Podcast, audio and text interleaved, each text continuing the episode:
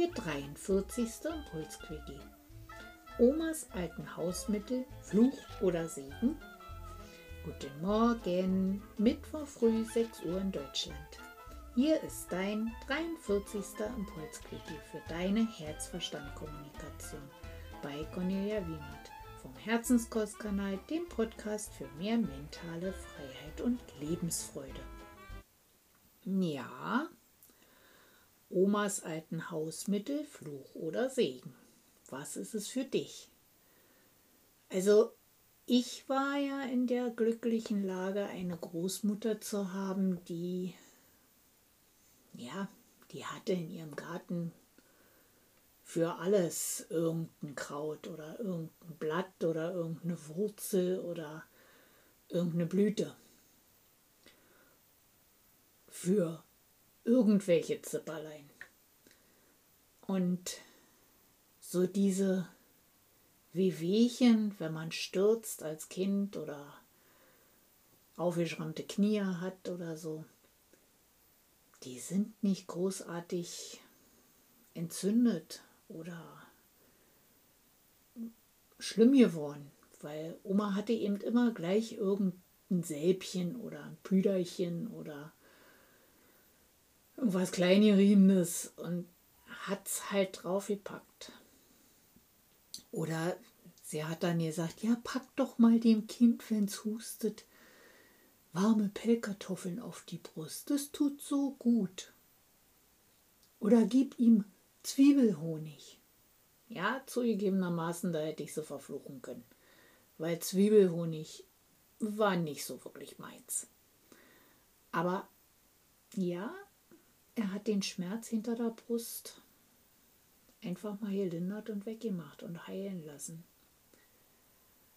Also, ja, ist es Fluch oder Segen? Fakt ist, das alte Wissen ist zusehends mehr in Vergessenheit geraten. Und wohl dem, der eine solche Großmutter hatte, die für alles irgendein Blatt hatte und auch wusste, wofür das Blatt gut war. Und ich habe viel von ihr übernommen und aus diesem Wissen heraus und auch aus dieser, ja, aus diesen Gedanken in den letzten Tagen heraus ist eine Idee geboren. Ich habe mir gedacht, ich werde jetzt zu Weihnachten, da fängt die besinnliche Zeit an und ja, allerwelts werden Türchen geöffnet für den Adventskalender. Und ich habe mir gedacht, ich werde auf unserem Herzenskostkanal einen Adventskalender eröffnen und werde dir jeden Tag unter dem Thema Hexenküche einen kleinen Impuls rüberschicken.